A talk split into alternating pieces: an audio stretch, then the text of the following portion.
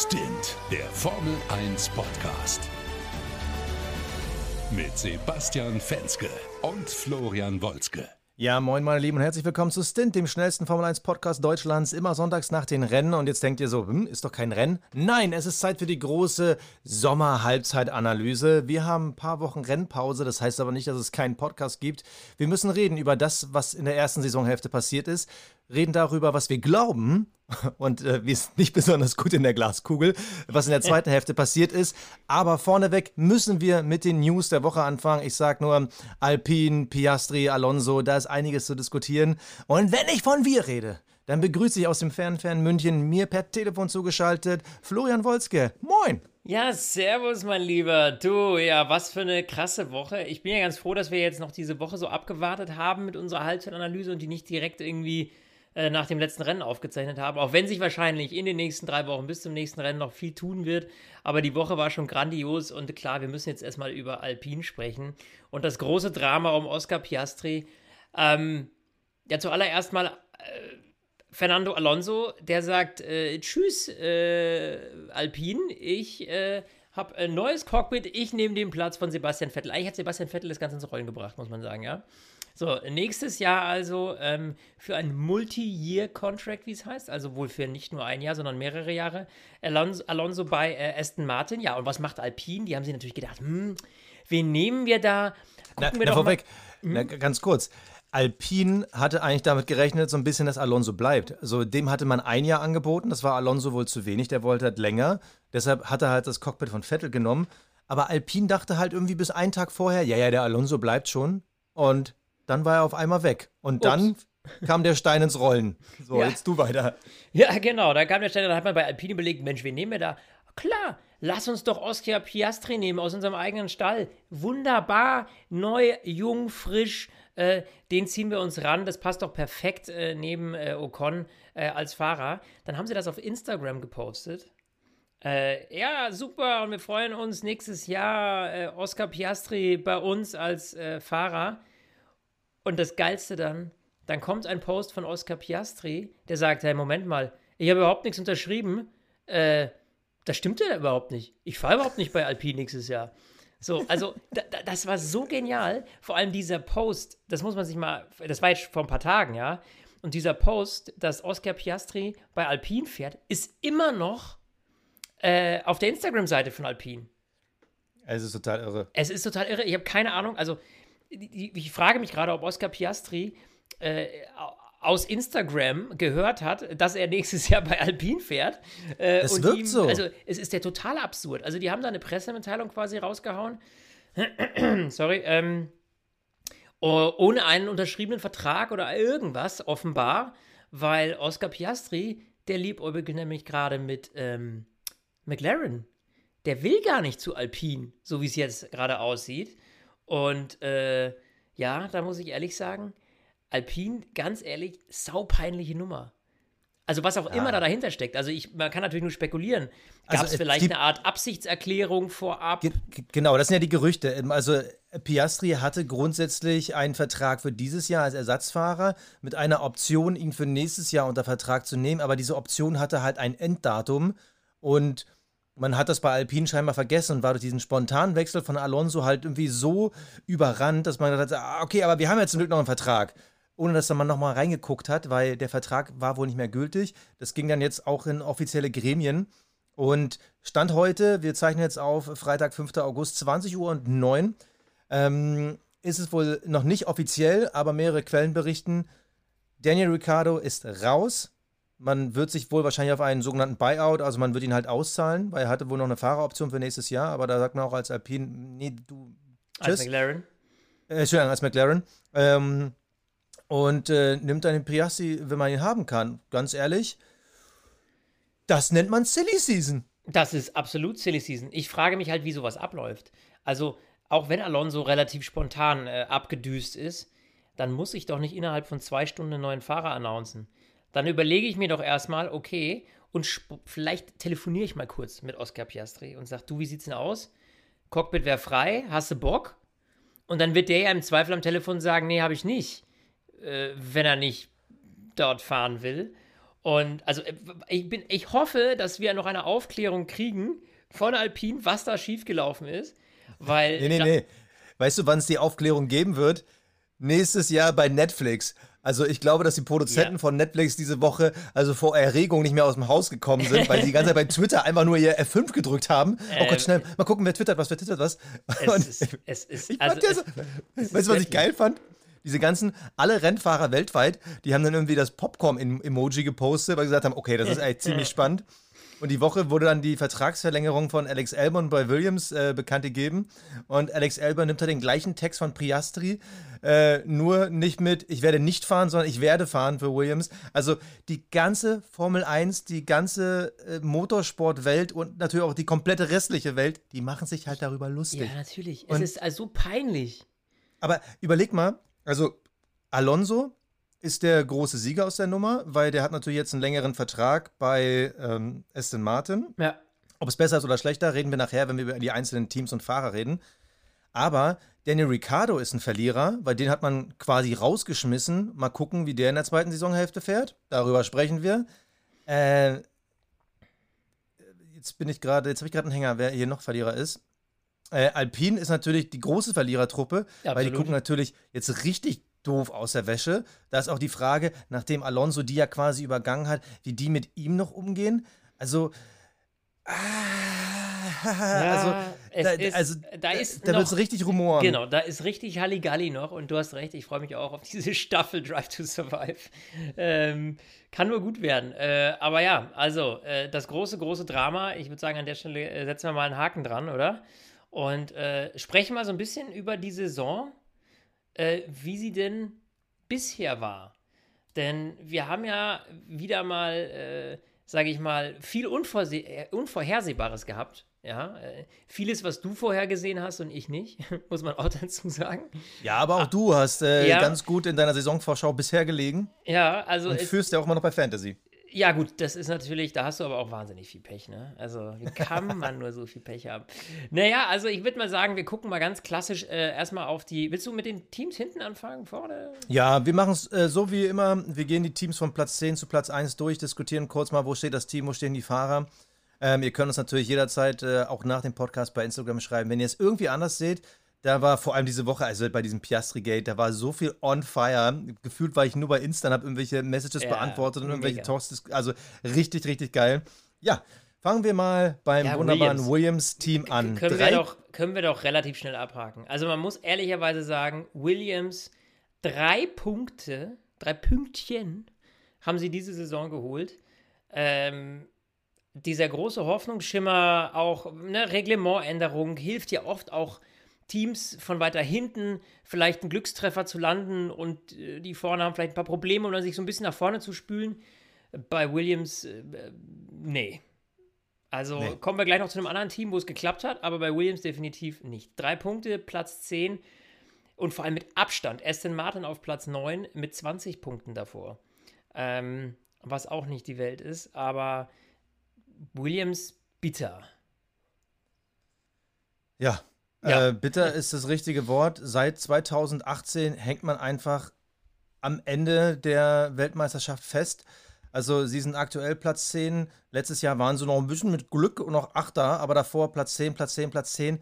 Williams bleibt halt weiterhin das schlechteste Team der Formel 1 mit überhaupt keiner Tendenz irgendwie nach vorne. Ach doch, Tendenz in der Hinsicht, dass sie definitiv mit Alex Albon sich den richtigen Fahrer geholt haben und auch den richtigen Fahrer fürs nächste Jahr verlängert haben.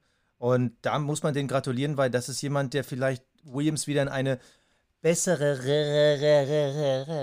Zukunft führen könnte.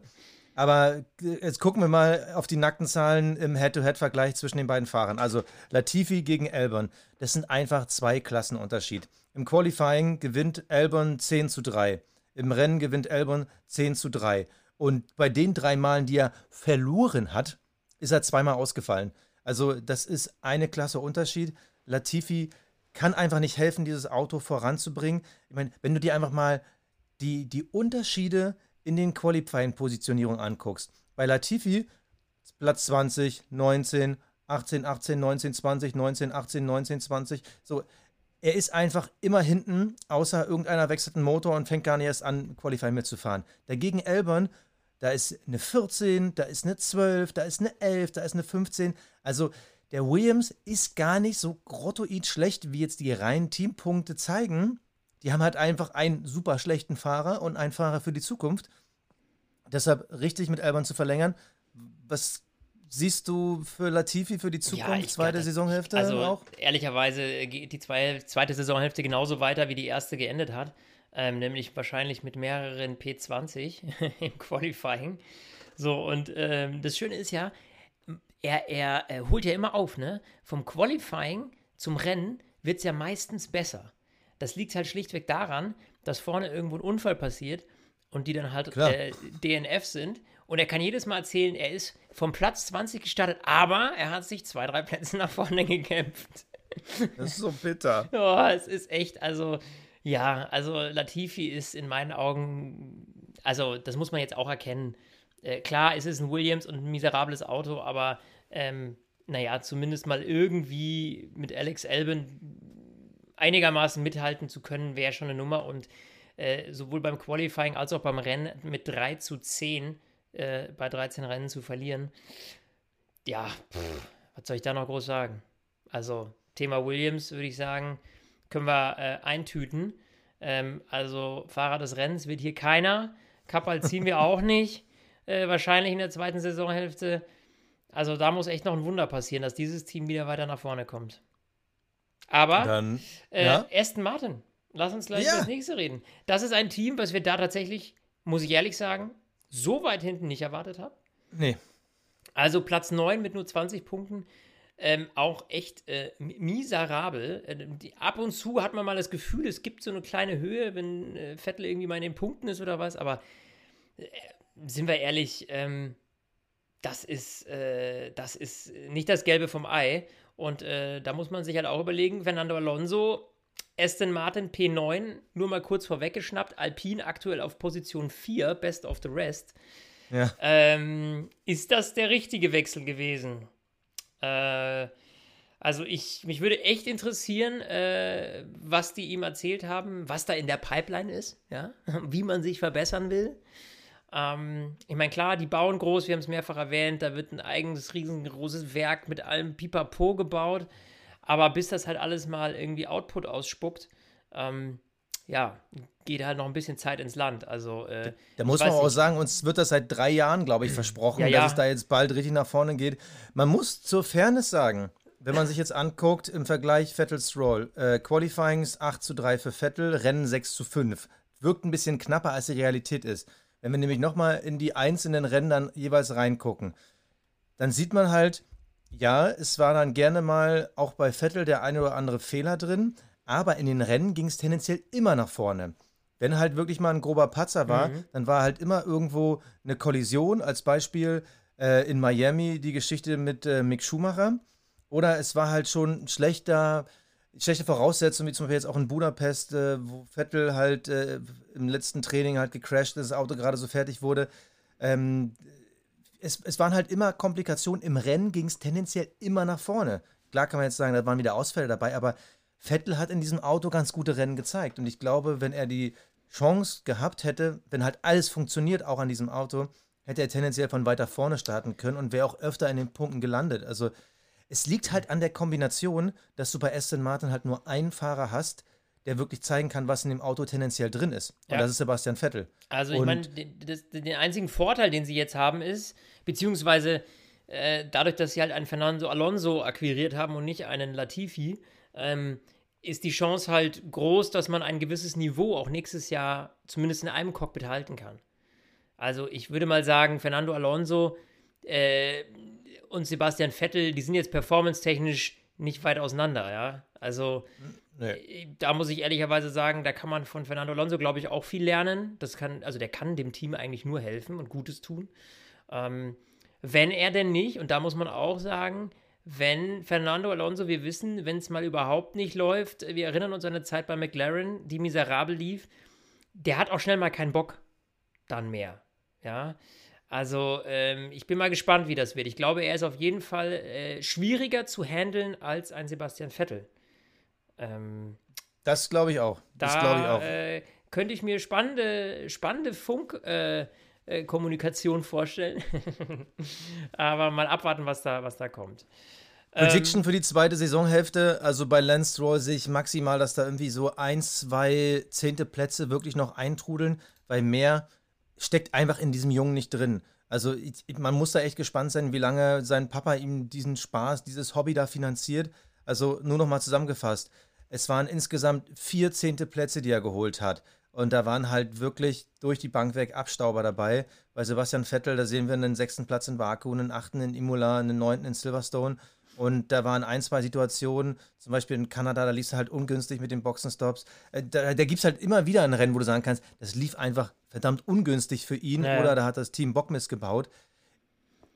Ich glaube, dass es vor allem äh, in dem Umfeld Alpha Tauri, Haas, Aston Martin, da sind halt so viele ungünstige Umstände für einzelne Fahrer gewesen, dass man, glaube ich, die wahre Leistung des Autos nicht bewerten kann. Am Ende zählen trotzdem die Punkte. So, aber ich glaube, der Aston Martin ist tendenziell sogar trotzdem noch besser, als es äh, zu sein scheint, weil wenn jetzt Lance Stroll ähnlich so performt hätte wie ein Sebastian Vettel, dann hätten die 10, 12 Punkte mehr und dann würden die in der Wertung zwei Punkte weiter vorne liegen. Und ich glaube, das muss auch das große Ziel sein von Aston Martin, irgendwie Lance Stroll zu erklären, wie das funktioniert mit diesen Pedalen und diesem Lenkrad. Und dann kann ich mir vorstellen, dass aus dem aktuellen WM-Platz 9 ein Platz 7 noch drin ist. Also sprich Alpha Tauri und die Haas schlagen. Ja. Ich glaube, rein von der, von der Autoleistung wäre es drin. Es muss halt nur Alles zusammen. alles abgerufen werden. Richtig. Da kommen wir nämlich schon. Platz 8 ist Alpha Tauri mit 27 Punkten, also nur 7 Punkte vor Aston Martin. Ähm, von denen, muss ich gestehen, hatte ich mir auch mehr erhofft. Deutlich mehr. Ja. Also vor allem, wenn man sich überlegt, wie gut der Red Bull funktioniert dieses Jahr. Und ich meine, es ist natürlich das Junior-Team. Ähm, Verstehe ich nicht. Also warum man da auf P8 äh, rumdümpelt. Ähm, ehrlicherweise, ähm, die hatten nochmal einen Glücksschuss äh, mit 10 Punkten. Das war, wo war denn das? Ka- Kanada? Baku. Baku, ne? Baku war das.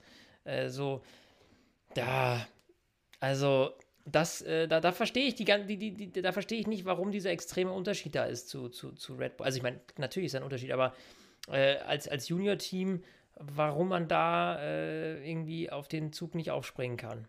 Also entweder man sagt, okay, man fährt irgendwie strategisch ein bisschen anders, um, falls im neuen Reglement irgendwas bei Red Bull nicht funktioniert, dass man dann quasi nochmal eine Art anderes System gleichzeitig auf der Strecke testet. Aber äh, offenbar scheint das nicht zu funktionieren. Ja, was dieses Jahr auf jeden Fall Fakt ist, also das ist für mich auch die erste größere Enttäuschung, weil ich hätte sie dort nicht gesehen. Ähm, was man sagen muss, Yuki Tsunoda, es ist jetzt seine zweite Formel 1-Saison und ich bin mir immer noch nicht sicher, wo ich den Jungen hinpacken soll. Er wirkt einfach nicht so talentiert wie ein Pierre Gasly, der neben ihm fährt, der übrigens äh, auch nächstes Jahr noch in dem Team fährt. Tsunoda ist halt momentan noch nicht bestätigt. Und also, wenn ich jetzt bei Alpha Tauri der Boss wäre und ich würde mir angucken, was macht denn der Yuki da? Da ist ab und zu mal so ein kleiner Ausreißer dabei, wenn irgendwie alles zusammenpasst. Also gut, Baku, ähm, Platz 8, das lag halt einfach auch daran, weil der Honda-Motor dieses Jahr einfach richtig gut funktioniert auf äh, Highspeed geraden. Aber man merkt halt doch diesen qualitativen Unterschied äh, zwischen Tsunoda und Gasly. Im Rennen steht zwar in Anführungsstrichen nur 8 zu 5 für Gasly, aber da waren halt auch drei Ausfälle bei Gasly dabei. Ja. Und ähm, das verfälscht da so ein bisschen das Bild. Ich weiß nicht, würdest du mit Tsunoda tendenziell weitermachen? Ich oder würde mir du jetzt, ehrlich gesagt jetzt mal gucken, ich würde mir jetzt angucken, äh, äh, ob Danny Ricciardo nicht zu haben wäre, in meinen Augen. Auch äh, aber das, wenn ich aber über das den. macht doch Alpha Tauri nicht. Die, die, hol- das ist doch, da haben sie doch meistens eher die jüngeren Fahrer, die sie aufbauen. Was wollen die mit einem Daniel Ricciardo? Auch wieder wahr, aber äh, der, der, der, dann, da geht die Spirale wieder zurück, ne? War ja mal bei Red Bull und jetzt wieder back to the roots ins Junior-Team. Ja, oder du musst einen, einen anderen frischen holen. Ich meine, wir wissen ja, dass Red Bull äh, äh, oftmals so ein bisschen äh, Nachwuchssorgen hat. Also klar, Ja, nicht jeder aktuell, ist ein Superstar, aber ähm, so prinzipiell mal in den letzten Jahren, was haben die nicht alles verbraten, ja? Alex Albon, äh, Pierre Gasly, ähm, Kommt jetzt Quiert oder was? Wen holst du jetzt alles Quiert, aus der genau, Mottenkiste? Quiert hole ich noch aus der Kiste. Haben sie auch verbrannt, ja. So. Also, äh, sorry, aber Kwiat hat sich selber verbrannt. Ja, natürlich. Also das, nee, ich gebe die Schuld ja auch nicht dem Team, ich gebe die Schuld ja prinzipiell mal den Fahrern. Aber da hatten sie quasi kein glückliches Händchen, die richtige Wahl zu treffen. Und Yuki Tsunoda in meinen Augen, du hast den ja am Anfang so ein bisschen gehypt. Ich, ja, ich, ich weiß nicht, du, du, du hast in dem was gesehen, was irgendwie. Ich meine, ja. Äh, ne, der ist in der Formel 2 auch nicht schlecht gefahren. Ja. Ich weiß gar nicht mehr. Der wurde, glaube ich, Dritter damals in der Formel 2, hat ein paar coole Rennen auch gezeigt.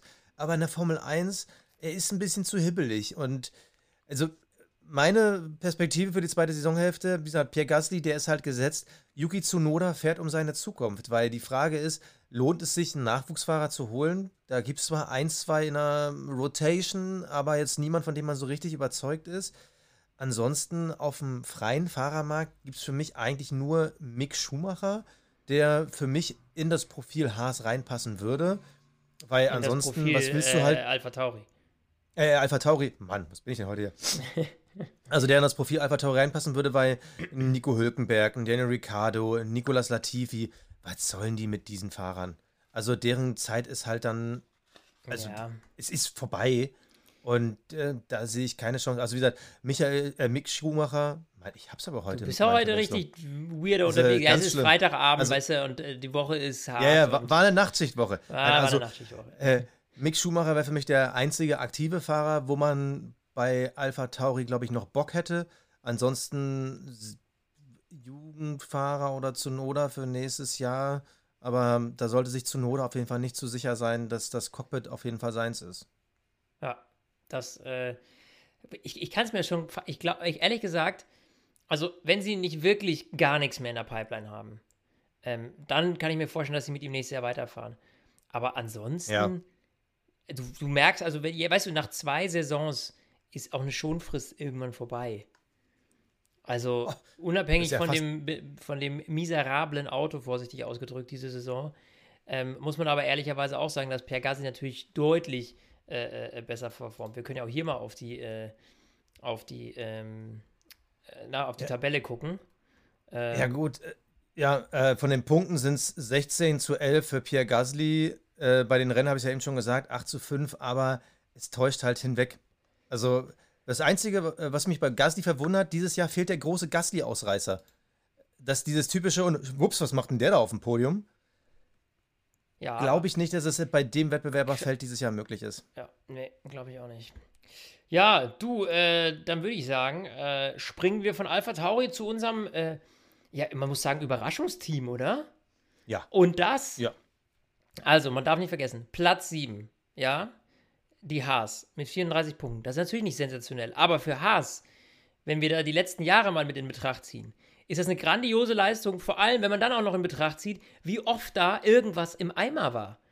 Also wie oft hat Mick mal das Auto weggeworfen? Gab es irgendwelche Unfälle? Irgendein Mist war doch immer, dass irgendwas eigentlich nicht funktioniert hat und trotzdem stehen sie auf Platz 7. Und da muss ich sagen, das ist schon echt mega respektabel. Ja, und jetzt müssen wir mal wirklich zu, ich mal zur Legendenbildung beitragen, beziehungsweise Sachen aus der Vergangenheit mal ausradieren. Wenn man jetzt kreuz wie quer liest, ähm, das, was Presse schreibt, was aber auch äh, unsere Follower schreiben, da gibt es so zwei Fanlager. Das, die einen sind halt die mit der Schumacher-Brille. Äh, einfach, das sind halt die extrem positiven. Und das andere sind halt die äh, mit der, was ist denn das Gegenteil von der Schumacher-Brille? Äh, die geschlossenen Augen, die dann sagen so, ey, das, ihr guckt alle da irgendwie nur als Fanboys drauf, nur weil der die Flagge da in schwarz-rot-gelb trägt. Ähm, der, der bringt die Leistung nicht.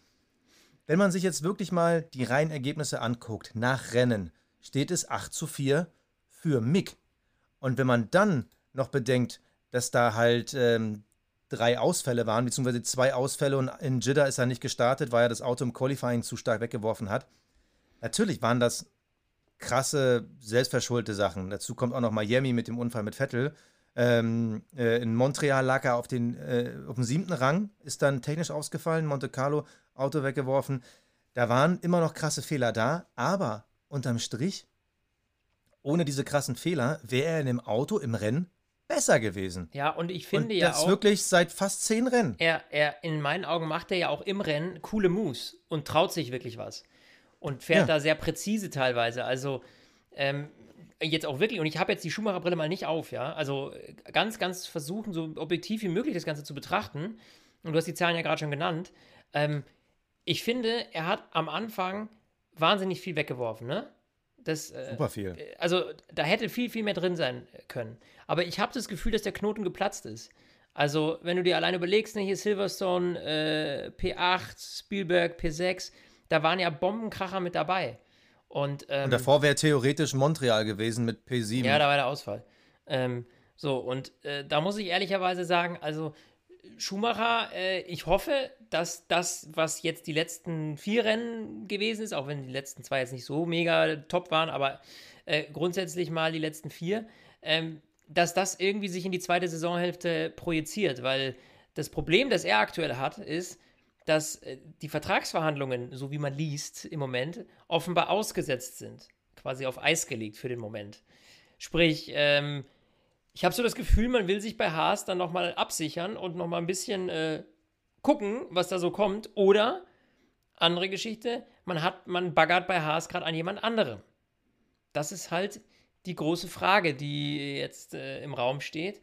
Äh, ich hoffe für Mick wirklich, dass das jetzt erstmal nochmal so ein, okay, wir schauen uns jetzt vielleicht nochmal zwei, drei Rennen in der zweiten Saisonhälfte an, um uns, äh, um sicher zu gehen. Aber äh, prinzipiell, äh, ich, für mich war das Thema gesetzt mit Mick bei Haas. Ich hätte nicht gedacht, dass die da jetzt groß äh, Drama drum machen, aber offenbar äh, unsicher. Die Bild hat schon getitelt, war es das irgendwie oder so? Ist das das Aus für Mick Schumacher? Irgendwie so ähnlich haben sie es geschrieben. Also mal ein bisschen überspitzt. Aber ähm, ja, schlichtweg, der steht im Moment, wie es aktuell aussieht, nächstes Jahr auf der Straße, ich kann mir aber bei Mick, da muss ich ehrlicherweise sagen, bei einem Latifi ist mir klar, dass wenn die den jetzt rauswerfen bei Williams, dann war es das halt. Ja, den nimmt keiner. Bei Mick, also kann ich mir fast nicht vorstellen. Dazu fährt er zu gut auch, ja, um, um, um den äh, irgendwo im Regen stehen zu lassen. Der ist nächstes Jahr, sitzt er nicht auf der Straße. Also, das kann ich mir nicht vorstellen. Die Grundtendenzen sind positiv. Und das hat, äh, da sage ich jetzt auch, ich habe keine deutsche Brille auf. Die Grundtendenzen sind positiv. Und wenn er eben noch seine jugendlichen Leichtsinnsfehler, so nenne ich es jetzt mal, wenn der die abgestellt bekommt. Ja. Max Verstappen hatte die auch. Max Verstappen, seine ersten zwei, drei Jahre in der Formel 1 sahen genauso aus. Viele überhitzte Fehler, viele Momente, wo er das Auto wegwirft, weil man halt, wenn man sich an das Limit rantraut, auch gerne mal drüber hinwegkommt. Und wir sehen, wo das hingeführt hat. Und Max Verstappen, über den sprechen wir gleich, der fährt an der Grenze zur Perfektion gerade. Der fährt über dem, was dieses Auto kann. Ja. Und wenn Mick Schumacher eine ähnliche Entwicklung hinbekommt, super. Und wir gucken jetzt mal nur darauf, welche Cockpits sind nächstes Jahr noch offen. Also, bisher noch nicht bestätigt. Wie gesagt, 5. August aktuell. Alpine, Alpha Tauri, Williams, Alfa Romeo und Haas. Wir haben fünf Teams, wo ein Platz vakant ist. Und ich bin komplett bei dir. Ich glaube, bei, äh, bei äh, Williams, wo ja auch immer noch Mercedes den Zugriff hat auf das äh, vermeintliche zweite Cockpit, da ist natürlich mit Alex Albon ist man da eigentlich schon in der Sache drin, aber wer weiß, auf was für einen Deal man sich da einigt. Mick bringt jetzt, glaube ich, ein bisschen Geld mit 1 und 1 und so mit. Das wird jetzt nicht auf dem Niveau eines Latifi sein, aber trotzdem, ich glaube, Williams kann eine gute Chance sein. Aber why not Alfa Romeo mit der Ferrari-Familie? Why not Alfa Tauri, wenn die halt noch einen Jungen mit Potenzial brauchen mhm. an Gas, die könnte sich auch geil messen. Bei Alfa neben dem Valtteri Bottas, mit dem ja. könnte er lernen. Ja. Ähm, Alex Elbern wäre auch ein guter Gegenspieler, um halt äh, auf höchstem Niveau zu konkurrieren. Also es wäre jetzt für mich kein Verlust, wenn er wechseln würde. Ja. Äh, also finde ich auch. Und ich glaube, wie du schon gesagt hast, die Optionen, äh, die sind da. Und äh, ich, also ich finde es an Haas Stelle fast äh, ein bisschen dämlich, äh, den ziehen zu lassen. Also, Aber die Frage ist halt, was ist mit dem Cash? Da haben wir ja letztens drüber ja, schon ja, gesprochen. Das, das Mazepin-Geld ist weg. Ja. Und die Frage ist halt, wie viel Cash haben die noch? Weil die hatten halt extrem viele Schäden. Das muss man halt sagen, das geht halt auch ein bisschen auf Mix-Konto. Und äh, wir sehen es ja schon, wie das die Entwicklung ausgebremst hat. Und da ist natürlich die Frage, wie sieht denn das dann aus? Also die Weiterentwicklung für diese Saison. Und da muss man halt gucken, wie sieht es dann für die ja, nächste aus. Ja, aber das ist ja, aus? ich meine, also die haben jetzt mit der Performance, die sie hier auf die Straße legen, haben sie sich ja äh, eigentlich beste Chancen gemacht, um neue Sponsoren akquirieren zu können. Jetzt muss man dazu sagen, okay, es ist im Moment alles ein bisschen schwierig. Äh, wir haben, die weltwirtschaftliche Lage ist, sage ich mal, nicht die stabilste und äh, Werbeausgaben werden da als erstes gekürzt, ja. Äh, so und äh, aber nichtsdestotrotz, äh, Haas hat sich auf jeden Fall mal in eine Position gebracht, wo sie deutlich attraktiver geworden sind im Vergleich zu letztem Jahr. Also ich kann mir nicht vorstellen, dass man da nichts an Land ziehen kann. Ne? Also meine Prediction für die zweite Saisonhälfte rund um das Team Haas. Aktuell hat Mick Schumacher 12 Punkte, Kevin Magnussen 22. Ich sage dir, und das ist meine Vorausschau, Mick Schumacher wird am Ende dieser Saison vor Kevin Magnussen in der Fahrerwertung liegen. Nee, glaube ich nicht.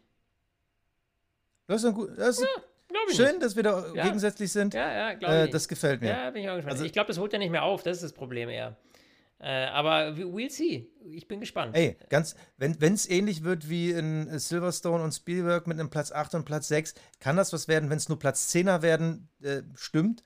Aber, und das darf man auch nicht vergessen, Kevin Magnussen hat seit dem vierten Saisonrennen nicht mehr gepunktet. Und seitdem, der hatte auch schon wieder ein, zwei Magnussen-Momente. Ja. Und in den die letzten sieben Rennen, wo beide ins Ziel gekommen sind, war Schumi vor ihm. Da gab es immer noch mal Sondereffekte, ganz klar. Ähm, äh, aber trotzdem. Okay, okay, schön. Dann wird am Ende der Saison abgerechnet. Ja, werden wir machen. Äh, und äh, am Ende sage ich einfach, ist mir egal, weil äh, du wirst mich auch nicht mehr bei Fantasy überholen. Äh, so, kommen wir. Ich muss es dir einfach immer wieder reindrücken, sorry. Kommen wir zu Alfa Romeo, Platz 6, ja. Ähm, ja die beste News des Jahres war, glaube ich, Audi. Ja. Und ansonsten? Ja, also hm. für mich ist Alfa Romeo so ein, ich gucke über die so ein bisschen hinweg. Ist dir aufgefallen, dass wir halt in, den, in, den, Rennanalysen und sowas äh, wahrscheinlich mehr über Williams gesprochen haben als über Alfa Romeo? Ja, aber das liegt halt auch daran, du hast halt zwei Fahrer, um die es keine persönlichen Geschichten gibt. Ja. Du hast er Ergebnisse, die meist immer. Also der Saisonanfang war ja nicht schlecht. Also Valtteri Bottas ist bis auf den Ausfall in Jeddah in den ersten äh, drei, vier, fünf, sechs, sieben Rennen sechsmal in die Punkte gefahren. So, dann kam Baku mit Platz 11 und dann wieder Platz 7. Also Bottas zeigt sich sehr solide nach dem Mercedes-Wechsel, dass er auf jeden Fall noch Auto fahren kann. Mhm. Weil man sagen muss, äh, bei Joe Guanju weiß ich immer noch nicht. Also es ist halt unser Rookie des Jahres. Ich kann den noch nicht einschätzen. Nee, also gegen Bottas, gegen Bottas sieht er halt nicht gut aus. 3 zu 10 nach Qualis, 2 zu 10 nach Rennen. Da gab es einen Doppelausfall. Ähm, gegen Bottas sieht er halt keinen Stich. Das ist halt so, obwohl er in den letzten Rennen so ab und zu mal so Momente hatte. Was aber, was aber auch, und da muss man ihn jetzt ein bisschen in Schutz nehmen, was aber auch schwierig ist, Bottas ist natürlich ein unglaublich erfahrener Fahrer. Ja, klar, der sah gegen Lewis Hamilton immer alt aus, aber man darf nicht vergessen, mit wem man hier vergleicht. Und Valtteri Bottas ja, ja. ist eben ein alter Fuchs, der ist schon lange dabei, der weiß, wie der Hase läuft. Und wenn du da als Rookie reinkommst, nach so einer halben Saison, wir wissen, wie das ist in der Regel. Und da, da, also bei Yuki Tsunoda, der jetzt anderthalb Jahre dabei ist, different thing, ja. Aber ich sag mal, nach 13 Rennen, da, sage ich noch nicht, dass der Haupt von Malz verloren ist. Aber ähm, da muss halt jetzt auch dann was kommen Richtung Ende der Saison. Ähm, ich weiß gar nicht, wie ist denn, ist der schon gesetzt bei, da, da, da, nee, der ist noch Für nicht gesetzt. Jahr? Auch noch nicht nee. gesetzt, ja. Genau. Also ja, stimmt, wär, hattest du ja auch gesagt, auch wegen, wegen Mick, ja, genau. Also, genau. Äh, Juice noch nicht wär gesetzt, halt, ja. Wäre halt ein sexy Posten, vor allem, weil man sagen muss, dieser Alpha ist in seiner Stärke eigentlich schwer zu messen. Wenn wir jetzt wirklich mal gucken, also Konstrukteurswertung haben wir eben schon gesagt, Platz 6. Aber diese 51 Punkte, die sie da eingefahren haben, davon hat halt 46 Valtteri Bottas geholt. Ja. Und wenn du jetzt an seiner Seite einen Fahrer hättest, der ähnliche Qualitäten hat, der vielleicht irgendwann für die Audi-Perspektive aufgebaut werden könnte, hätte, hätte Fahrradkette, dann könnten die auf einmal um den Titel Best of the Rest mitfahren. Also der Alpha scheint grundsätzlich ein solides Auto zu sein, vergleichbar mit dem Haas, der einfach gut in die Saison gekommen ist wo man aber so ein bisschen die Upside nicht findet. Also die letzten Rennen sahen halt bei Alpha alle nicht gut aus. Mhm. Ähm, jetzt viermal in Folge mhm. nicht gepunktet. Ähm, das hat die so ein bisschen mal reingehauen und den Abstand zu McLaren davor deutlich vergrößert. Aber wenn sie zwei Fahrer hätten, die auf dem Niveau von Bottas fahren würden, dann wären die bei der Musik mit dabei. Dann würden die äh, um Best of the Rest fahren. Und also ganz ehrlich, aber das ist jetzt keine Prediction. So vom Gefühl her, wenn ich mir von den Teams was aussuchen würde, wo ich ihn gern sehen würde, und wenn ich selber bei äh, Alfa Romeo was zu sagen hätte, ich würde mir Mick Schumacher holen. Ja. Ja. Weil ich glaube, das könnte wirklich was für die Zukunft sein. Die Frage ist natürlich, inwieweit braucht Alfa Romeo die, die Kohle aus China? Inwieweit wollen die halt diesen Werbemarkt haben? Das ist halt die Frage. Aber das ist natürlich immer hinter den Gardinen, da können wir mal schlecht dahinter gucken. Ähm, und äh, ja, ich glaube, dass das schon eine Nummer jetzt aktuell ist. Dass das, dass das vor allem für den chinesischen Markt schon wichtig ist, weißt du? Ja, also. Man kann halt da ganz schwer reinschauen, ne? Was ich auf jeden Fall fest sagen kann, ist, dass Danny Ricciardo es McLaren dieses Jahr verkackt hat. Platz 5. Platz 5. Und das, gut, man muss dazu sagen, Platz 5 aktuell wahnsinnig eng, nur vier Punkte Rückstand äh, zu Alpine. Also da ist, da, da ist der Drops noch nicht gelutscht. Äh, da ist die Kuh noch nicht vom Eis. Da ist alles noch offen, ja. Und äh, ja, ich muss doch mal der, der Floskel, äh, Peter, den muss ich mal wieder raushängen lassen. Habe ich schon lange nicht mehr, ne? So, habe ich schon lange mhm. nicht mehr gemacht. So, äh, auf jeden Fall. Und da, jetzt, Leute, die Zahlen sind eine absolute Vollkatastrophe. Also zunächst mal Lando Norris, äh, Platz 7 der Fahrerwertung, da kann man jetzt äh, nicht drüber meckern. Äh, das könnte besser sein, weil Lando auch teilweise nicht ganz so äh, performt hat, wie man sich das vielleicht erhofft hatte. Aber immerhin 76 Punkte, ja. Ähm, und dann kommt erstmal lange nichts und dann Lewis Hamilton. Also das heißt, ähm, er ist da schon äh, best of the rest, ja. Und ähm, dann. Ah, okay, ich habe jetzt gerade nach hinten geguckt, also lange nichts und Hamilton. Nee, nee, da vorne nee. nichts. Also Platz 7 ja. Lando Norris, und Platz 12 Danny Ricciardo mit 19 Punkten. Ein Kevin, Ma jetzt haltet euch fest, ein Kevin Magnussen ist mit 22 Punkten vor Danny Ricciardo in einem McLaren. Also, da muss ich ehrlich sagen, Leute, aber ich glaube, der Zug ist definitiv abgefahren. So gerne ich ihn als Persönlichkeit mag, aber dieses Jahr mit dem Auto, der kommt ja überhaupt nicht klar damit. Also da funktioniert ja gar nichts. So, und, und dazu halt noch der Arschtritt jetzt die Woche durch den Piastri-Wechsel. Das wird, ja. und äh, ich glaube, bei keinem kann man so einfach vorhersagen wie bei Daniel Ricciardo. Das wird die schwierigste Saisonhälfte, die er in seinem Leben je gefahren ist. Und es, es ist nicht mal unbegründet. Ich meine, nee. jeder Mensch auf diesem Planeten, der Gefühle hat, ist Daniel Ricciardo-Fan. Ja.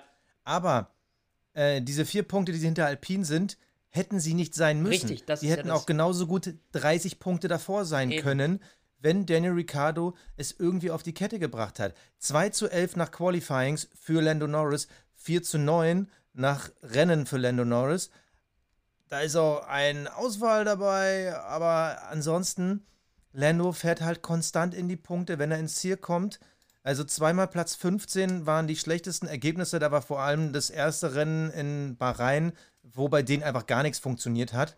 Aber seitdem war der immer in den Punkten. Also der McLaren ist auch nicht so schlecht, wie man ihn gefühlt gerade so erlebt. Ich würde ihn auch immer noch als äh, viertbestes Auto, also Best of the Rest bezeichnen, obwohl man kann sich jetzt streiten, ob Mercedes Best of the Rest ist, aber der ist, der Wagen ist eigentlich besser, als das Ergebnis zeigt, aber du kannst halt mit dem Daniel Ricciardo es ist halt, irgendwann ist auch ein Punkt erreicht, da läuft es halt nicht mehr. Und das tut mir auch echt leid und ich will auch gar nicht so schlecht über ihn reden, aber es sieht halt echt nicht gut aus. Nee. Also, ich sehe hier Qualifyings, da scheidet äh, Daniel Ricciardo im Q3 aus und Lando Norris landet auf Platz 3. Äh, in Melbourne. Äh, äh, also, Entschuldigung, jetzt habe ich, hab ich gerade in Q1 aus, so rum. Ähm, also, der scheidet äh, in Bahrain auf, in Q1 aus. Lando Norris äh, äh kommt locker ins Q2. Der hat es original eins, zweimal geschafft, überhaupt dreimal geschafft, ins Q3 zu kommen, während Lando Norris halt jedes Mal punktet. Also, es tut mir leid, es ist ein Klassenunterschied, der fast für mich noch erdrückender ist als der zwischen Latifi und Alex Albon. es, äh, nein, ja, ja, du aber, hast ja recht. aber, aber es ja ist recht. doch so. Ja, ja, also, es ist, es ist, oh, es dieser, ist hart, Ich mag es auch nicht so zu reden. Danny Ricciardo ist, äh, glaube ich, sieben- oder achtmaliger äh, Rennsieger der hatte auch mal äh, Zeiten, wo du gedacht hast, alter Falter, ist der die Zukunft? Äh, damals bei Red Bull gegen Sebastian Vettel, da hat man das Gefühl, okay, vielleicht ist er the next big thing. Leider geht's halt jetzt, du sagst immer so schön, schade Schokolade, ja. aber ist halt so zu Ende. Absolut. Und wir haben über die fünf offenen Cockpits gesprochen. Wenn du der Manager von Daniel Ricciardo wärst, bei welchem Team würdest du als erstes anrufen, weil du denkst, die würden ihn auf jeden Fall noch ja, die nehmen. Frage ist ja, ja, gut, dann würde ich sagen, vielleicht bei Williams, ne? Neben Alex Albon. Äh, Hm. Wenn er keinen Cash mitbringt, würde ich als Williams nicht rangehen. nicht Versuch mal rangehen, weiter. ja, äh, äh, Alpine, es- es die alte Renault-Vergangenheit? Ach, Alpine. Nee, das ist doch. Er, er hat doch Alpine damals verlassen. Die sind doch noch stinkig auf den. Und warum sollten die sich Okay. jetzt. Warum sollten die sich jetzt neben Esteban Ocon da irgendwie. Nee, glaube ich nicht. Okay, Also- Alpha Tauri ist er zu alt. Ja, Alfa Romeo mit zwei Oldies. Ist der der. das ist doch auch. das die richtige? Das macht doch Alfa Romeo nicht. Also, die werden doch auch versuchen, irgendwas Frisches zu bekommen. Also, l- für mich ist klar, Danny Ricciardo wird nur ein Cock bekommen, be bekommen, wenn irgendwo ein Lückenfüller her muss und irgendwie aus irgendwelchen Gründen da kein frisches Blut irgendwie rangezogen werden kann. Aber ich kann mir nicht vor, also jetzt, ich kann mir nicht vorstellen, dass sich irgendjemand um den reißt. Nee. Weil so wie die Leistung jetzt aktuell ist, musst du dich auch fragen, okay, was bringt der uns? Liegt es nur am McLaren? Liegt es nur am Auto? Also, I don't know. Aber Lando Norris kommt damit zurecht. Und ich glaube, ähm, ne, wir wissen das ja auch von Sebastian Vettel, wenn das Auto nicht so ganz dem Fahrer zugeschnitten ist, dann kann es auch oft mal nicht so gut laufen. Aber wie es halt da läuft, ist halt unterirdisch. Und ähm, ich glaube, da wird man sich äh, definitiv, äh, wird's definitiv schwer werden für Danny Ricciardo. Also, wenn ich jetzt auf die Teams gucke, muss ich ganz ehrlich sagen, ja, so wie du gesagt hast, wenn es nicht aus der Not heraus geboren ist, fährt der nächstes Jahr nicht mehr und Formel würde, 1. würde Danny Ricciardo zu Williams gehen? Sind wir mal ehrlich? Ja. Glaubst Ja. du? Der, ja, der will noch Formel 1 fahren. Ah. Das ist, der, der hat keinen Bock, jetzt irgendwie in die IndyCar zu wechseln. Nee, der, der fährt auf jeden Fall, also wenn er die Chance hat, fährt er auch bei Williams. Da macht er einen klassischen Valtteri Bottas oder Kimi Räikkönen. Da stellt er sich auch hinten an, aber der hat Bock zu fahren. Naja. Auf jeden Fall. Die Frage ist, wenn ich jetzt Williams wäre und ich bräuchte halt jetzt irgendeine Notlösung, würde ich dann, wenn ich die Chance hätte, äh, Nico Hülkenberg zu kriegen, würde ich lieber einen Hülkenberg nehmen oder Daniel Ricciardo? Da weißt ich du, dass ich gerade sagen, den da würde ich, gleichen Gedanken hatte? So, ich habe mir gesagt, würde ich, boah, da würde ich eher noch Nico Hülkenberg nehmen.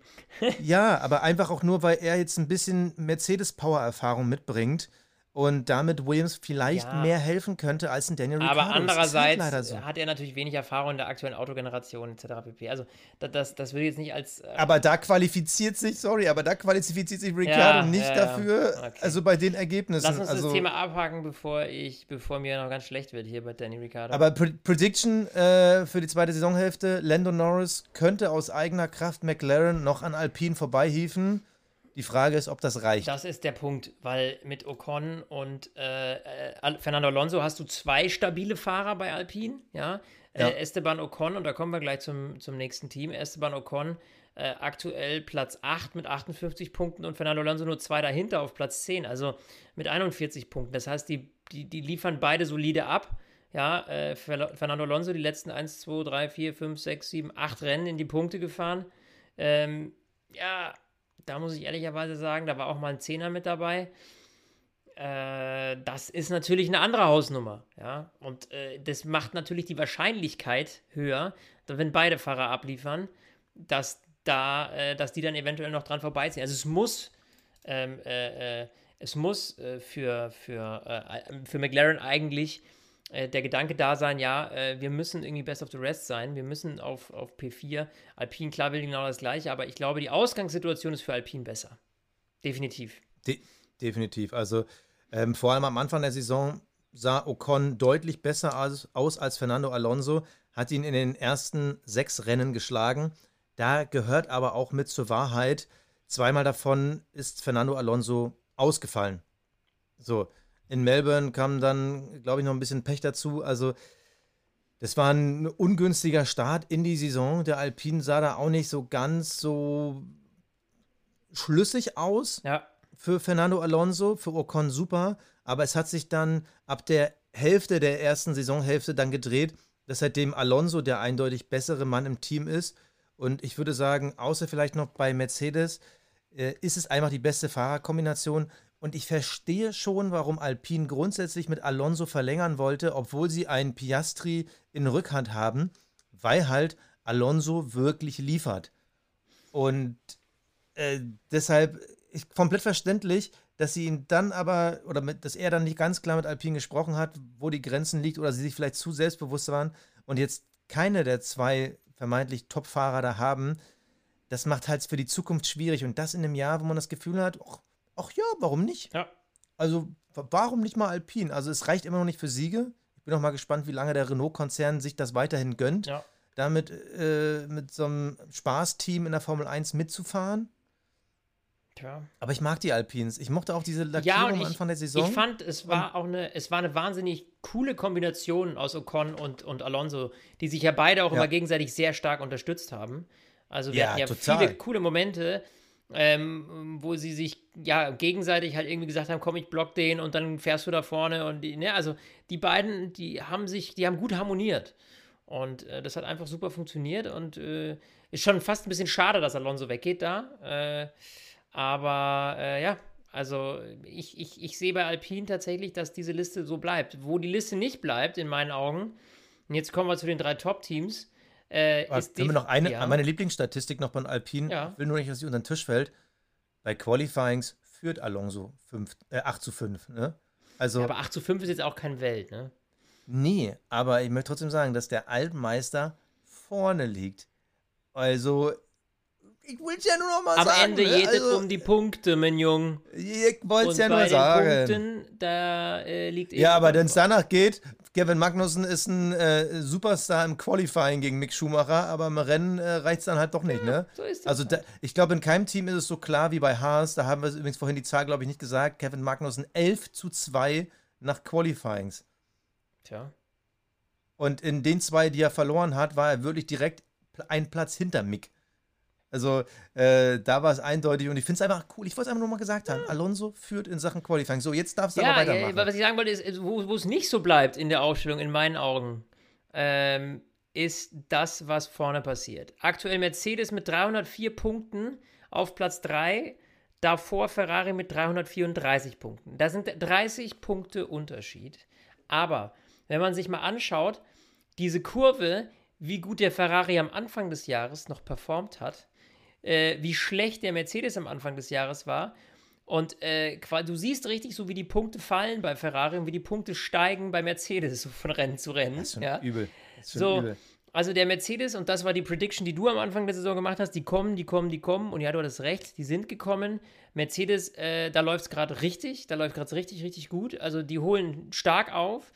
Und bei Ferrari ist einfach absolut der Wurm drin. Und deswegen könnte ich mir gut vorstellen, jetzt nehme ich mal die Prediction vorweg, bevor wir über die beiden Fahrer und sowas reden jeweils.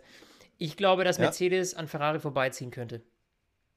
Also in der zweiten Saisonhälfte, wenn das so weitergeht. Es ist für mich schwer, das zu covern, weil grundsätzlich halte ich den Ferrari für besser und die Mercedes auch gerade ähnlich wie so ein bisschen dieser mediale Blick gerade auch bei Mick Schumacher ist, wo er eindeutig äh, besser ist als äh, die Medienstimmung, finde ich zum Beispiel, dass der Mercedes gerade ein bisschen overhyped ist, weil diese Erfolge lagen auch einfach an den Misserfolgen von Ferrari. Aber Hm. Ja, ja, da Ferrari die noch so viele. Strafen bekommt, aber, aber weil Ferrari noch so viele Strafen bekommen hat, ist es halt äh, schwierig aus meiner Sicht zu sagen, nee, ich setze dagegen. Ich mache es aber trotzdem, weil ich vom Gefühl her glaube, dass Ferrari ein bisschen die Kurve kriegen wird, weil auf dem Papier sind sie halt deutlich vor den Sternen. Aber vielleicht gehen wir mal so ein bisschen nochmal in die Detailanalyse. Was ist denn eigentlich da los beim achtfachen Weltmeister aus Stuggi, offiziell äh, aber unter britischer Flagge? Das war ein komischer Saisonstart irgendwie für Mercedes. Total. Bei Luis lief es ja überhaupt nicht. Bei, äh, also generell null. lief es ja gar nicht, aber bei Luis lief es noch deutlich schlechter als bei George Russell. Und äh, wir haben ja auch ein gewisses, also ich zumindest, ein gewisses Lewis Hamilton-Bashing betrieben. Weil ich sage, es kann doch nicht sein, dass der Mann mit der Erfahrung, dass bei dem so gar nichts geht und George Russell den äh, einfach mal so abzieht.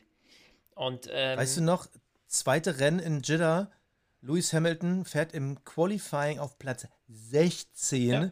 fällt im Q1 ohne Fremdeinwirkung irgendwas aus und George Russell fährt auf 6 Ja. und alle dachten, oh mein Gott. ja, der Lewis Hamilton jetzt vorbei. Ja, jetzt ist vorbei. Der hat sich zum Glück wieder gefangen.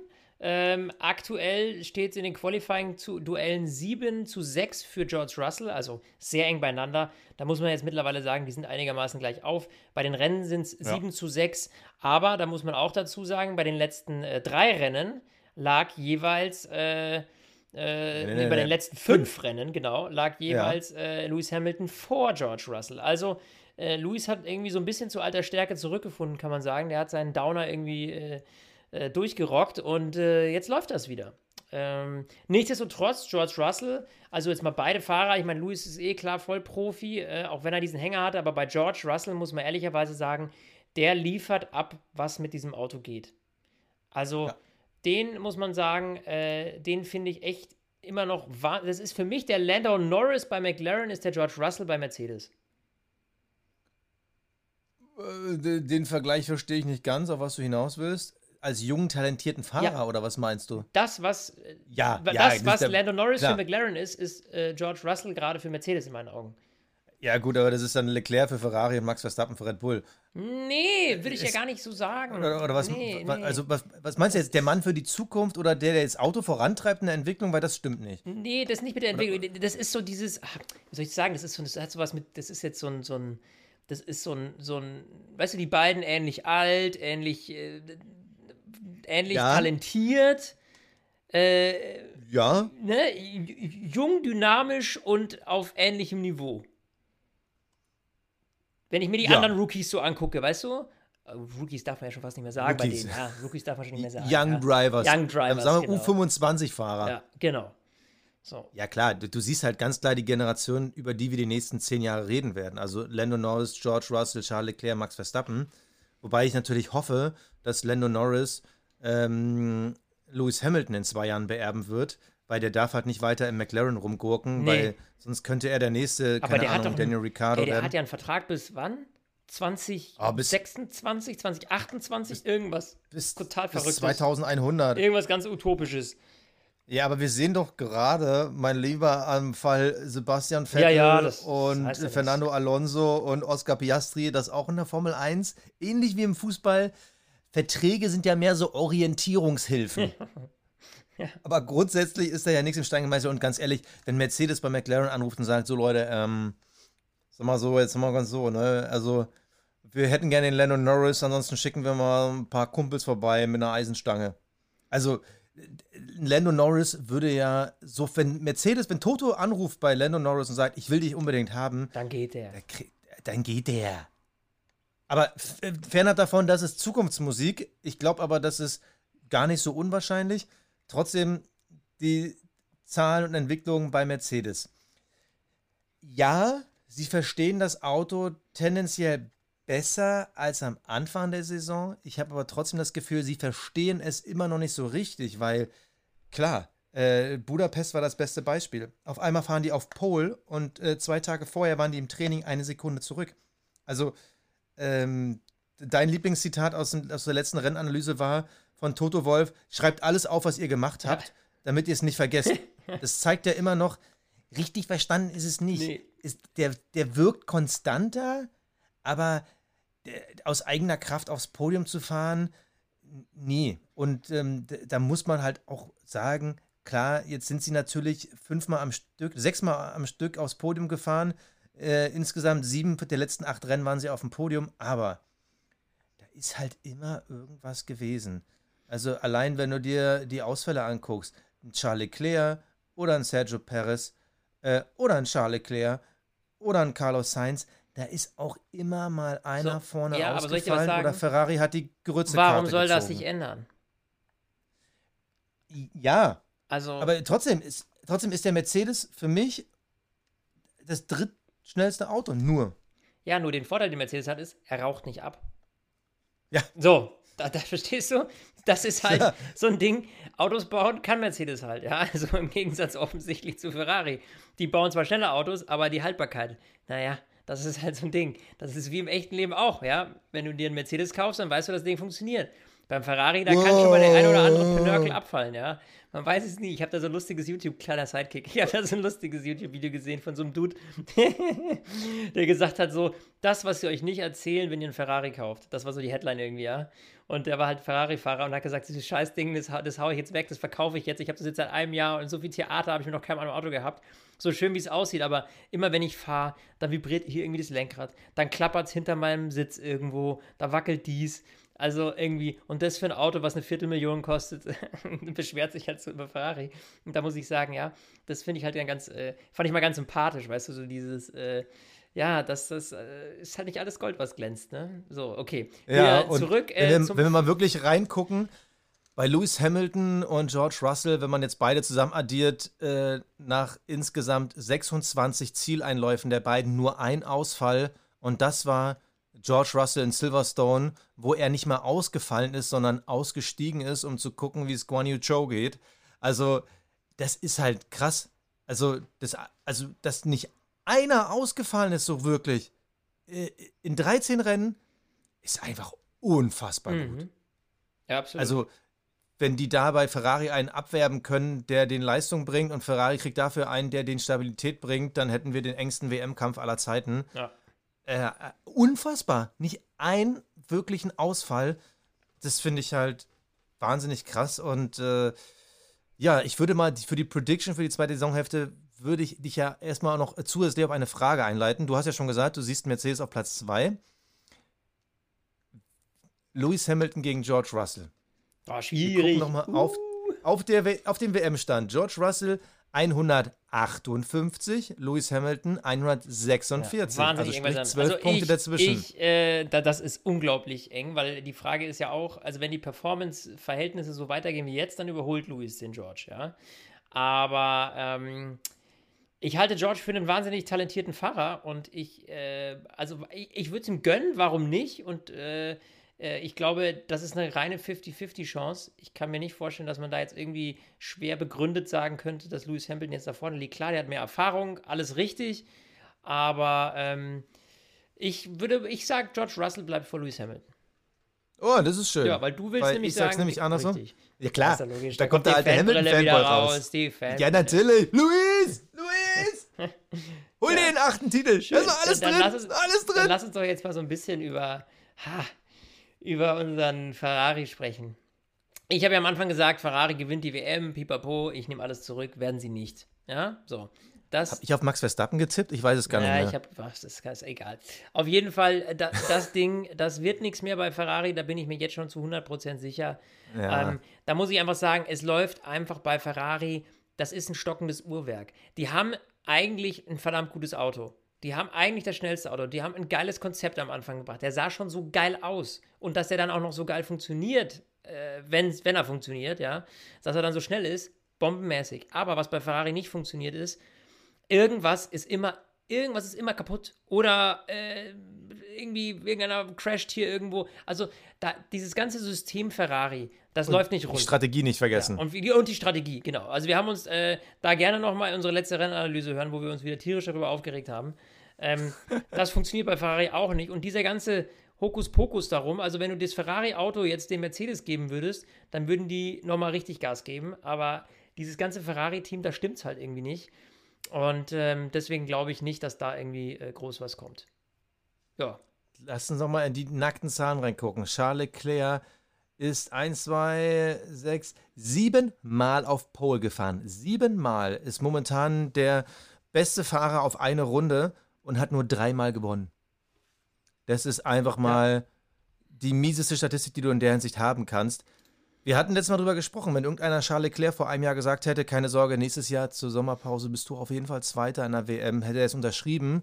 Aktuell kann ich mir nicht vorstellen, dass der ruhig schlafen kann, weil er die ganze Zeit immer nur entweder einen Rückspiegel mit Rauch sieht Ja. oder einen Ferrari-Ingenieur, der sagt, Box, Box, no, no, no, Box, no, no, äh, oder sich halt über sich selber aufregt und sein Lenkrad verprügelt ohne Ende. Es, es ist bitter und es tut mir auch leid und ich, ich habe mich die Woche gefragt, da bin ich mal auf deine Aussage jetzt gespannt. Welchem Fahrer würde ich eigentlich die WM dieses Jahr am ehesten gönnen? Gönnen, einfach nur, wenn ich Also- mir aussuchen also nicht- kann. Ja, also nicht, wer, wer hat sie verdient von der Leistung her und so, sondern wem würde ich es gönnen? Bei wem würde ich sagen so, ach komm, eigentlich, ah, dem würde ich es Lando gönnen. Norris. Okay, ich meine jetzt nicht die Fanbrille. Ach so, So. ja doch. Aber wenn du mir fragst, wen ich es gönnen würde, dann Okay, ist doch klar. okay. Und da geht es ja gar nicht mal ums Fan sein. Ich finde den Jungen einfach sau cool und mega sympathisch. Äh, Das hat nichts mit, Also- mit, dass ich den jetzt irgendwie. Den würde ich es am meisten, ja doch, also ganz ehrliche Antwort, straight raus, ich würde es Lando Norris am meisten gönnen. Bei mir ist es so, ich, ich würde es gerade irgendwie Charles Leclerc gönnen. Ich mag ihn irgendwie nicht. Ich habe keine Ahnung warum. Ich finde, dass er nicht besonders sympathisch in Interviews wirkt. Wir haben ihm in der Vergangenheit auch äh, manchmal das Talent abgeschrieben, wofür wir uns schon eine Million Mal entschuldigen mussten, weil wir haben uns geirrt. Der Junge ist verdammt talentiert und ja, er gehört zu dieser zukünftigen Fahrergeneration. Aber irgendwie sehe ich den, wie der sich den Popo wund fährt Ja. und dafür nicht die Ergebnisse bekommt. Und er ist für mich dieses Jahr von der Maximalperformance derjenige, der unfassbar viel aus seinem Auto rausholt. Aber er ist halt aktuell nicht der beste Fahrer. Der äh, wird gleich nochmal besprochen. Aber ich finde es einfach so unfassbar, vor allem in den Qualifyings, wie krass der auch immer wieder, wenn, wenn du dann denkst, so, ah, jetzt kommt Max Verstappen, haut nochmal wieder einen raus, Sainz rutscht wieder äh, einen Platz runter und aus dem Nichts kommt irgendwo Charles Leclerc her und ballert das Ding auf eins. Das finde ich einfach unfassbar gut. Ja. Ich finde es so beeindruckend, wie der fährt. Deshalb, ich, gönne ihm total, auch wenn er halt die, die, die, auch die nackten Zahlen beim Rennen halt da schon wieder drüben. Es steht einmal gegen Carlos Sainz 6 zu 6 nach Rennen. 6 zu Ja, 6. und das, obwohl Qualifying 10 zu 3. also da siehst Ja, du mal, wie viel Murks da Ausfall, äh, passiert. Ausfall, Ausfall. Ja, wie viel Murks da passiert. Also, So schlimm. ja, Pech hat er, das kann man auf jeden Fall mal sagen. Pech hat er, es liegt auch nicht an ihm, es ist Ferrari, das muss man ganz klar sagen. Ähm, Ja, also, nee, ja, also Le Castellet, sorry, ja, aber. das normal, äh, ist, doch, ist doch normal, dass jeder irgendwie mal einen Schnitzer baut. Aber äh, also in Summe, was die strategischen Fehlentscheidungen angeht, was Autobla angeht, ja, da muss ich dir ehrlich sagen, das ist ein Ferrari-Thema. Ja, äh, auf jeden Fall. Aber wie gesagt, auch seine Fehler, die darf man nicht unterschlagen, weil da muss man halt sagen, Max Verstappen macht keine Fehler aktuell. Ähm, und äh, kurz nochmal Prediction äh, Richtung zweite Saisonhälfte bei Ferrari. Ähm, was wir eben bei Mercedes vergessen haben zu sagen, ich sehe bei Mercedes keinen Sieg in der zweiten Saisonhälfte. Das glaube ich, die erste Saison von Lewis Hamilton ohne einen Sieg. Bei Ferrari Ja, Grundsätzlich glaube ich, dass, klar, bei Charles Leclerc drei Siege können drin sein. Bei Carlos Sainz sehe ich nicht mehr als einen, weil der wird dann irgendwann schon rechtzeitig zusammengepfiffen. Aber das war's. Möchtest du irgendwelche Nee. Zahlen ergänzen? Nee, gar, ganz ehrlich, da- also ich sehe auch, natürlich werden die nochmal irgendwo vorne mit dabei sein. Also klar werden die auch noch ein Rennen gewinnen, weil sie das schnellste Auto haben. Nach wie vor Klar, eigentlich. ja. Nur ähm, es muss halt alles zusammenpassen. Und die Strategie muss stimmen, das Auto darf nicht kaputt gehen und die Fahrer dürfen auch keinen Murks bauen. Und das muss halt alles in einem Paket funktionieren. Und das ist halt bei Ferrari gerade ein bisschen schwierig. Und du hast es schon gesagt, bei, äh, bei Red Bull läuft das Ganze anders. Ich meine, die Fahrerpaarung Verstappen, Perez funktioniert jetzt mittlerweile schon besser. Also, und damit meine ich Sergio Perez. Ja. Ähm, Ja. äh, und äh, klar, Max ist natürlich, das muss man einfach sagen, Max ist aktuell der Superstar der Formel 1. Nach Lewis Hamilton, jetzt der neue Superstar der Formel 1. Also so würde ich ihn schon betiteln. Ein wahnsinnig guter Fahrer. Wir haben das ja schon eine Million Mal gesagt. Wir wissen auch noch, als der angefangen hat, da war der auch äh, Queer-Style, äh, viel überpaced, äh, sich ein bisschen überschätzt, Lücken gesehen, wo keine sind. Äh, mittlerweile ähm, ist der ja einfach top. Also kann, kann ich viel zu sagen. Also ähm, was Max da abliefert, ist 1A und der holt aus dem Auto das Allerbeste raus und Perez ist ziemlich gut im Covern. Also im, im, im äh, Wingman-Dasein. Das muss man ehrlicherweise sagen. Ja, auf jeden Fall, aber auch da, der ist, das ist so dieses klassische, was Valtteri Bottas jahrelang bewiesen hat. Man hat das Gefühl, so im Laufe der ersten Saisonhälfte kommt dann wieder so ein Ausreißer. So dieses Jahr mal Monte Carlo, wo Sergio Perez gewinnt. Das darf man nicht vergessen, der hat dieses Jahr schon ein Rennen gewonnen. Und ja, der war auch schon eine Handvoll Mal auf dem Podium. Aber trotzdem, es ist gerade schon wieder so eine leichte Tendenz nach unten. Also klar, da war halt der Ausfall Montreal und Spielberg, aber auch in Le Castellet und Budapest, ne? Also der sah vor allem Richtung Ende der ersten Saisonhälfte, das sah nicht so gut aus und es wird am Ende reichen, um auch Red Bull auf Platz 1 zu safen, weil dafür ist halt die Leistungsschwankung bei einem Carlos Sainz also noch zu extrem gewesen. Der scheint sich ein bisschen gefangen zu haben, aber bei einem Sergio Perez ist es zu extrem und der wird halt dieses typische Barrichello, Felipe Ja. Massa, Valtteri Bottas Leben Absolut. führen. Der wird halt so lange im Schatten von Max Verstappen fahren, bis dann Red Bull sagt, so, jetzt neuen reicht auch wieder. Ja, Ja, ja, also, absolut. bis Gasly irgendwie seinen Rentenvertrag gönnen und dann nochmal äh, im Red Bull fahren lassen. Aber das ist, das ist halt, also du merkst auch beim Team. Also ein Christian Horner ist ähnlich wie Toto Wolf. Ähm, der ist halt äh, äh, predicted auf einen Fahrer. Der lebt nur für den. Das merkst du halt auch bei, wenn du Helmut Marko hörst in Interviews, wie der schon über Perez redet. So, dann merkst du richtig so, dass Perez ist für ihn so der, der ungeliebte Stiefsohn, der ist der, der wohnt halt noch bei dir, aber eigentlich findest du ihn voll doof. Und Max Verstappen ist halt dein großer Held. Ja, ja, aber so ist es halt. Die Leistung überzeugt. Und das ist halt wieder so ein, so ein, äh, so ein Sondertalent. Von denen gibt es eben nicht viele. Und da kann Red Bull halt sehr, sehr glücklich sein, mit Max Verstappen einen zu haben, der halt auch sehr treu ist. Ja, so wie es ein Lewis Ja. Hamilton bei, bei Mercedes ist, ist es Max Verstappen bei Red Bull. Und Max Verstappen ist auch treu geblieben in Zeiten, wo es nicht so gut gelaufen ist. Das wollte Ne? ich gerade sagen. Also das muss man ihm auch hoch anrechnen. Also ähm, auch in Zeiten, wo es mit Red Bull nicht richtig funktioniert, hat er daran geglaubt, dass die wieder kommen und äh, das scheint offenbar zu funktionieren. Und das Tolle ist ja, was die haben, ist, die haben ja eine unglaublich gute persönliche Ebene. Max Verstappen, Ja. Christian Horner, Helmut Marko. So, weil die eben so lang schon zusammenarbeiten, sich gegenseitig so lang kennen und jetzt eben diese vom wieder Underdog quasi hochkommen zum, zum absoluten äh, Top-Team sich, sich wandeln und diesen ganzen Prozess gemeinsam erlebt haben, das ist natürlich, das schweißt natürlich stark zusammen und deswegen sind diese Erfolge auch so wertvoll. Und, ähm, Also Underdog fand Ja, ich ist ein gerade ein bisschen bisschen übertrieben, aber, aber, aber ja, du, du hast schon recht. Also auch in den vermeintlich schlechten Jahren ist Max Verstappen ja eigentlich über dem Niveau des Red Bulls gefahren. ja, Und ja, ich musste eben auch dran denken, als der vor zwei Jahren den Vertrag verlängert hat und wir noch so meinten, so, "Na, war das jetzt so clever, wäre es doch nicht besser gewesen zu warten, bis Lewis Hamilton da sein Renten-Dasein irgendwie. Nee, war komplett richtig. Ja. Und wer weiß, vielleicht ist auch mit Beginn dieser Ära, wir wissen ja, dass meist ein Team eine Ära dominiert. Das kann auch sein, dass Max Verstappen damals alles richtig gemacht hat und jetzt erstmal so vier, fünf WM-Titel einsackt. Kann sein, muss nicht. Also Ferrari kann das verhindern und Mercedes, glaube ich, auch. Aber das ist natürlich krass. Da- Darüber müssen wir sowieso nochmal reden. Äh, also, äh, ich glaube, Prediction brauchen wir nicht. Max Verstappen Weltmeister, äh, Red Bull Richtig. Teamweltmeister. Ähm, glaube ich auch. Sergio Perez. Sergio Perez hat auch noch die Chance, ähm, Zweiter in der Fahrerwertung zu werden. Der ist nur fünf Punkte hinter Charles Leclerc. Ich glaube, auch das ist machbar. Ja, das kommt eben drauf, so ein bisschen drauf an, wie stabil der, der Ferrari ist. Oh. Bei mir geht's. Ja, aber wenn du schon davon ausgehst, dass Mercedes Ferrari überholen wird, brauchst du halt auch Ja, ja. Äh, einen Charles Leclerc, der dann nicht richtig. performt. Also, also ich würde, ich sehe, dass Perez Leclerc noch Ja. schlägt, aber nicht fair auf der Strecke, sondern einfach wegen den Ausfallen oder vor allem Strafplatzierungen, die wo Leclerc von hinten fahren das ist das große Thema, was da noch kommt, ja. Also, ähm, nee, lass uns nochmal über diese erste Saisonhälfte reden. Ähm, über das neue Reglement haben wir gesprochen. Ähm, wie toll es ist, dass sie besser hinterherfahren können, dass wir halt weniger Dirty Air haben. Ja.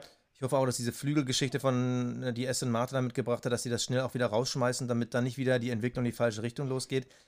Ich finde das Besondere, und darüber haben wir im Detail noch gar nicht gesprochen, das Besondere an dieser neuen Technologie-Ära, dass wir keinen haben, der wegdominiert. Ja, So, du hattest halt mit der Einführung der Hybrid-Ära, da war halt Mercedes vorne weg. ja. Und das über, ja, man muss es halt sagen, über acht Jahre so, äh, sieben oder acht, ich habe vorhin auch, auch schon acht gesagt, ne? jetzt bin ich gar nicht mehr so sicher. Also Hamilton hat sechs Titel, dazwischen einmal Rosberg in Serie, ne, das waren sieben Jahre, ähm, am Stück geholt.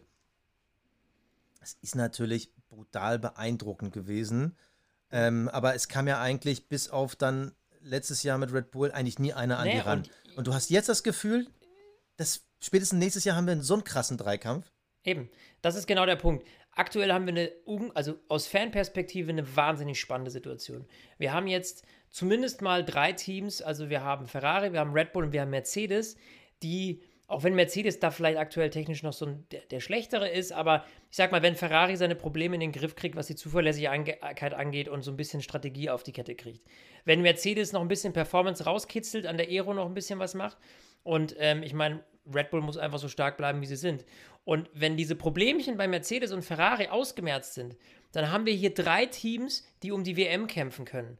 Das wird nächstes Jahr je nachdem, was sich da entwicklungstechnisch noch tut, aber wir wissen, die Motoren sind eingefroren. Das heißt, da kann sich nicht viel tun. Das heißt, es muss ganz, ganz viel, wenn dann über die Aerodynamik passieren. Und du hast ja einigermaßen feste Konzepte, in denen du performst, ja.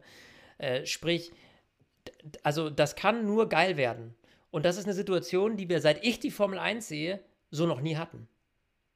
Nee, nicht drei Teams, nicht. nicht. Also, nee, nee. Das, also wir hoffen natürlich viel. Auf dem Papier haben wir eigentlich zwei Teams plus eins, äh, wo halt die Frage ist, ist jetzt das dritte Team besser, weil das zweite schlechter ist oder kommen die halt wirklich? Ja.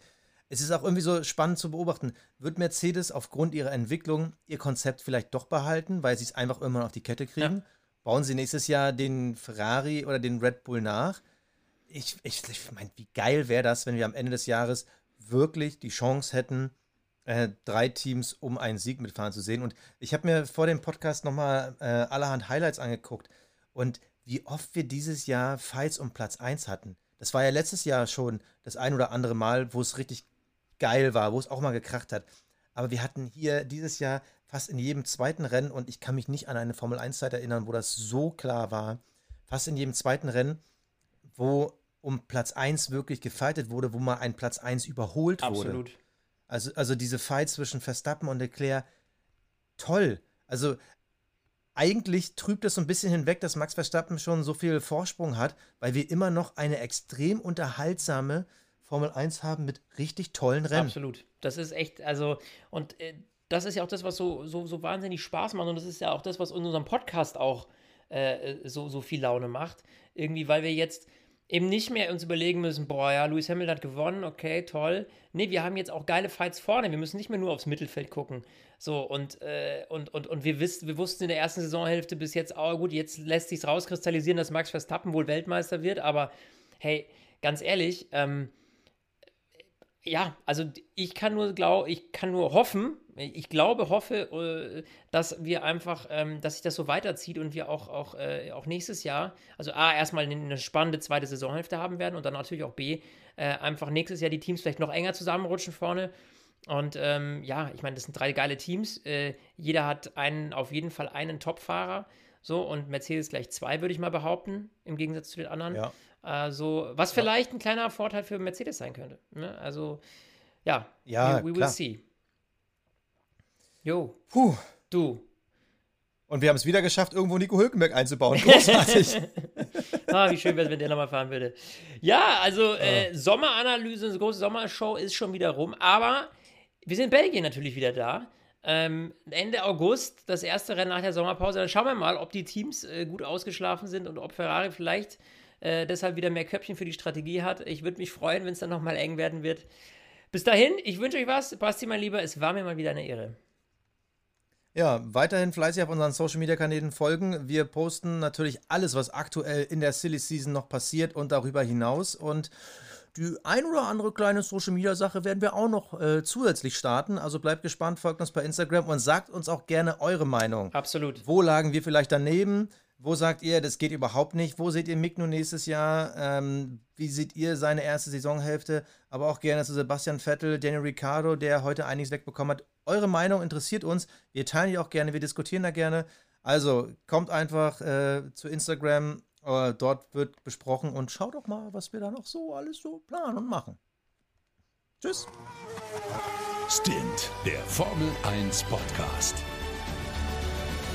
mit Sebastian Fenske und Florian Wolzke.